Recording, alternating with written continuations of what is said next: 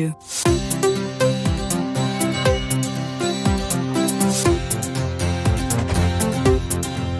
voici, me voilà, Nous sommes lundi matin. Reprenons-nous, ressaisissons-nous.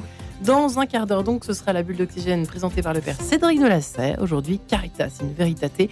Dans 20 minutes, ce sera Mozart et la petite musique de nuit qui passe assez régulièrement sur cette antenne, mais c'est toujours une joie, c'est toujours réjouissant. Voilà, avant le carême. Hein. Maintenant qu'on sait qu'on a le droit de se réjouir pour les bonnes choses qui nous amènent à l'amour, eh bien c'est parfait. Mais tout de suite, elle a un gros cœur sur le, sur le cœur, si je puis dire. C'est Marie-Léla Coussa. Euh, bonjour Marie-Léla. Bonjour marie bonjour à tous. Aujourd'hui, j'ai le grand plaisir d'accueillir Marie-France Pocna. Bonjour. Bonjour Marie-Léla. Merci d'être avec nous, experte reconnue dans le monde de la mode et du luxe, auteur de plusieurs biographies consacrées à de grands personnages tels l'industriel textile Marcel Boussac, l'entrepreneur Paul Ricard, le patron de Fiat Agnelli ou encore Nina Ricci et last but not least Christian Dior après une première biographie publiée en 1994 sur le couturier français le plus célèbre au monde, vous récisivez avec une version enrichie de près de 500 pages intitulée Christian Dior, Un destin, publié aux éditions Flammarion, un livre dans lequel vous racontez le créateur mais aussi l'homme et ses facettes moins connues. Nous en parlerons bien évidemment, mais pour commencer, Marie-France Pocna, je voulais vous demander comment est-ce que vous découvrez cet homme et pourquoi vous intéressez-vous à lui? Ah eh bien d'abord, c'est une évidence. Peut-être que je suis tombée sur cette évidence euh, sans m'en apercevoir, mais Christian Dior est quand même un personnage qui compte beaucoup pour nous dans notre histoire, qui a été à un moment donné l'homme providentiel. C'est en 1947 seulement qu'il est apparu, si je peux dire, sur la scène française et internationale. Auparavant, il était simplement, comme je vais le raconter après, un couturier parmi d'autres.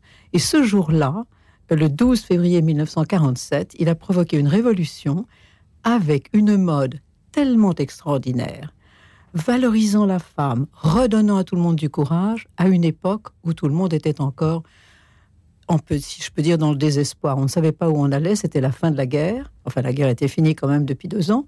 Mais euh, les Françaises et les Français et le monde entier, finalement, souffraient encore de ces souvenirs, de tout ce qu'on peut imaginer de destruction et de tout ce qu'imaginaient les malheurs qu'ils avaient tous suivis. Non seulement la France, mais finalement le monde entier.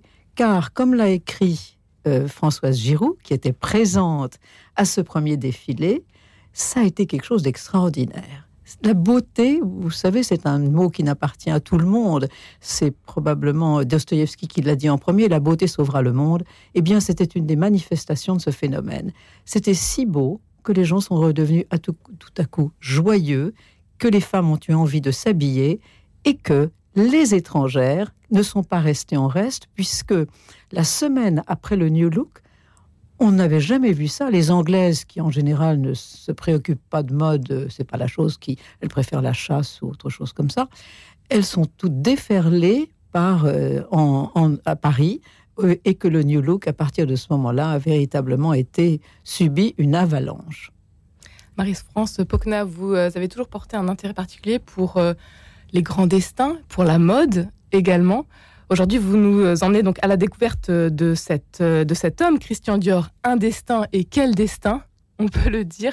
Paradoxalement, il y a peu de livres sur lui. Et alors vous, vous avez fait donc déjà une première biographie en 1994, cette deuxième aujourd'hui. Pourquoi une deuxième biographie? Parce que j'ai eu la chance de travailler quand même assez près, si vous voulez, de, Dior, puisque Christian Dior m'intéressait beaucoup. Et en l'espace, donc, entre la première biographie et celle que j'ai publiée tout à fait récemment, euh, il y a eu énormément, énormément de recherches qui ont été faites. Où partie, j'ai participé à une partie d'entre elles, et on a trouvé des sources extraordinaires. Et dans ces sources extraordinaires, puisque nous sommes sur Radio Notre-Dame, il est peut-être bien de mentionner que personne n'avait jamais mis le point sur le fait que Christian Dior était aussi un grand chrétien. Ça s'est révélé parce que de toute façon, il a eu une vie, hein, comme vous avez pu, le voir, Dior a eu une vie avec des hauts et des bas considérables, puisqu'il était né d'abord dans une famille très prospère. Il est né en 1905. Euh, ses parents étaient très fortunés. Il avait adoré sa jeunesse. Il avait trouvé dans sa jeunesse énormément de thèmes qui vont lui servir après. Et, en, et, en, et, en 1940, et, donc en 1947, quand il fait cette euh, révolution, euh, son talent absolument explose. C'est pour ça que j'ai voulu écrire cette biographie et la mettre à jour aujourd'hui avec tout ce qu'il y a eu de nouveau et qui est passé, qui est passé et qui permet, si vous voulez, au fond, de rencontrer le personnage tel qu'il avait été à côté de la griffe, à côté de la marque, à côté de la maison euh, qui, qui, est connue aujourd'hui dans le monde entier. Ce qui était important pour moi et pour, je pense, pour les lecteurs, puisque je reviens des États-Unis où j'ai eu des conférences où il y avait vraiment un monde fou, 300 personnes. J'ai jamais vu une chose pareille. Et c'est Christian Dior qui, qui fait, au fond, parce que son succès a atteint les États-Unis et a été produit aussi en grande partie aux États-Unis, qui ont tout de suite adopté sa mode, que vraiment il est devenu cet homme euh, si, si, si magnifique. Alors pour revenir à son côté chrétien, euh, il s'est révélé euh, dans une période qui était juste après 1929, où son père a fait faillite. Euh, en 1933, c'était une année terrible. 1932, plutôt, il a eu la mort de sa mère, donc il est entré dans des épreuves terribles. Il a connu la, il a connu la faim mérite véritablement et l'argent avait complètement disparu à cette époque-là il n'y avait pas de banque qui pouvait vous soutenir et euh, il s'est trouvé attraper la tuberculose. La tuberculose l'a envoyé dans les Pyrénées, où autre caractère, caractéristique de la vie de Christian Dior, il avait énormément d'amis. Ses amis l'ont toujours soutenu, comme lui aussi a soutenu ses amis. Ses amis, c'était les gens les plus amusants du monde, parce que c'était des, surréalistes, c'était des peintres, c'était des artistes. Parmi ceux-là, il y avait Max Jacob, le poète, il y avait Jean Cocteau, autre poète aussi. Il y a cet échange donc épistolaire avec un jeune séminariste. Euh, et j'aimerais bien parler donc du chapitre 6, Fiat Lux, justement, dans lequel, Lux, dans lequel vous évoquez euh, cela. Il me semble que si imparfaite soit-elle, ma vie a pris un sens chrétien, écrit Christian Dior le 25 septembre 1935. Voilà, voilà, tout est là. Quelle découverte faites-vous peut-être justement concernant euh, sa spiritualité à travers ces, ces, lettres tout à fait inédites donc jusqu'à jusqu'à aujourd'hui? C'est tout ce qui définit son caractère. Par exemple, quand il, quand il réussit dans la mode, il ne s'attribue pas forcément de mérite comme la presse a pu le lui inviter. Il dit quand on est sincère et généreux, euh, les révolutions arrivent sans qu'on les ait cherchées. Il a été absolument adoré par son équipe. Grande partie de son équipe venait des lieux de sa jeunesse où il était né, c'était Granville. Et euh, l'une de celles qui faisait partie de son entourage disait qu'avec Christian Dior, nous étions sûrs qu'il allait réussir et nous avons vécu les plus belles années de notre vie. Il a aussi réussi à, convaincre, si vous voulez, il a réussi aussi, ce qui est un autre de ses prodiges, en dix ans, puisque finalement il a commencé, il a créé Dior en 1947, il n'avait que dix ans à vivre, il ne le savait pas, et en dix ans, il a vraiment créé les fondations de cette maison qui lui survit, qui l'honore aussi beaucoup aujourd'hui. Si vous avez une petite minute, je serais ravie de vous inviter à visiter la Galerie Dior, qui est un peu comme une petite maison particulière de Dior dans laquelle on raconte toutes les étapes de sa vie.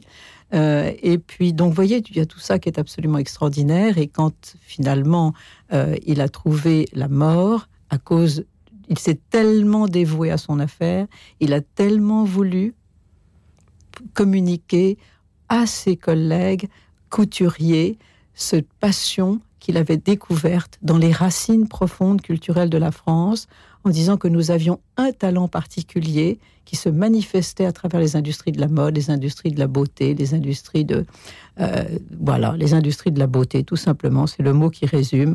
Et il a laissé donc un héritage qui est un héritage à la fois artistique et je dirais d'une certaine manière spirituelle, puisque la conclusion qu'il a à la fin de sa vie, c'est de dire, euh, il a eu cette citation, ce que nous défendons, c'est notre patrimoine, c'est notre civilisation.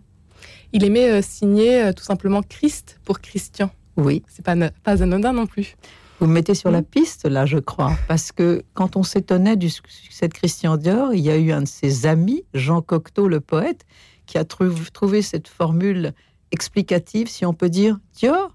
Mais évidemment qu'il devait réussir. Évidemment que c'était son destin, puisque regardez comment est formé son nom. Il est formé de l'adjonction du monde Dieu et d'or.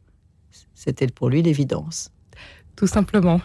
Christian Dior, Un destin, c'est une biographie que vous publiez, Marie-France Pocna, vous qui êtes donc une experte euh, reconnue dans le monde de la mode et du luxe.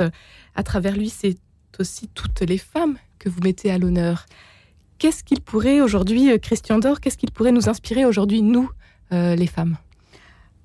Alors véritablement, d'abord, il les véritablement, il les adorait. Il les appelait, celles qui faisaient partie de son atelier, il les appelait mes chéries. Et dans un chapitre du livre, il dit que toute sa vie est tournée en robe et que son grand désir, son objectif principal, c'était de rendre les femmes non seulement belles, mais heureuses. Et il a été adoré, euh, admiré par les femmes, non seulement les françaises, mais même en premier, si vous voulez, les américaines. Et vous avez dans le livre toute une sorte de il n'y a pas de photo dans ce livre-là, mais il y avait toute une série donc de toutes les stars américaines de, des grandes années du cinéma sont venues chez lui. Il était très ami de Marlène Dietrich, il est très très ami euh, de, enfin je, ne sais, la, liste est tellement longue que je ne saurais pas. Et même, je dois dire, j'ai eu l'honneur d'interviewer la princesse Margaret. Euh, qui, à qui j'ai demandé, mais qu'est-ce que vous avez demandé à Christian Dior quand euh, il s'est pour, il, il, il s'est agi de créer votre robe pour vos 21 ans? Et elle m'a dit oui. Dior m'a téléphoné. Il m'a demandé si je préférais l'or ou l'argent. J'ai répondu l'or. Et donc Dior lui a fait une robe qui était brodée en or. Marie-France Pocna, vous avez eu accès à des documents inédits. Ce sont quelques 200, 200 entretiens et témoignages de contemporains de Christian Dior euh, que vous avez pu mener tout au long de ces dernières années naturellement sa sœur aussi, Catherine, que vous avez eu la chance de rencontrer. J'ai rencontré Catherine pour qui j'ai une profonde admiration. C'était la personne la plus proche du cœur de Christian Dior. Il y avait véritablement une osmose entre le frère et la sœur. Elle s'est particulièrement manifestée au moment où, en 1945, Catherine Dior a été arrêtée par la Gestapo. Elle était au place du Trocadéro. Elle faisait partie d'un réseau de résistance et elle a été, malheureusement été emportée dans un camp en Allemagne, dont elle est revenue, Dieu merci, Christian Dior, Un destin. C'est donc euh, dans les pas de ce grand couturier français que vous nous emmenez aujourd'hui, Marie-France Pocna, dans, ce, dans cette biographie. Un grand merci d'avoir été avec nous aujourd'hui. C'est une biographie qui est parue aux éditions Flammarion. Merci.